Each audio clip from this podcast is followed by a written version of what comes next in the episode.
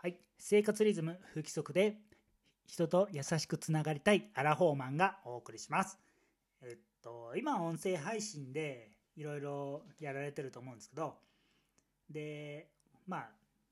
まあ、実際自分の音声を聞くと嫌だなとか声に慣れてなくて嫌だなとか恥ずかしいって思うことあると思うんですよ。でまあ一番成長できるのはそういうふうに恥ずかしいっていう機会をたくさん持つことであのまあ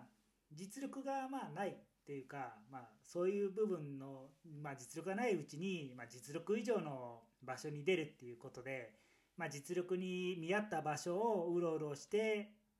まあ、の実力以上の場所に出ていかなければ恥はかかないですし安定して過ごせます。ですが実力以上のところへ行って、まあ、恥をかいてたくさん恥をかくことによって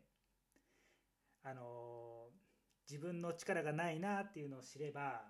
その瞬間にもう実力がつき始めるのでも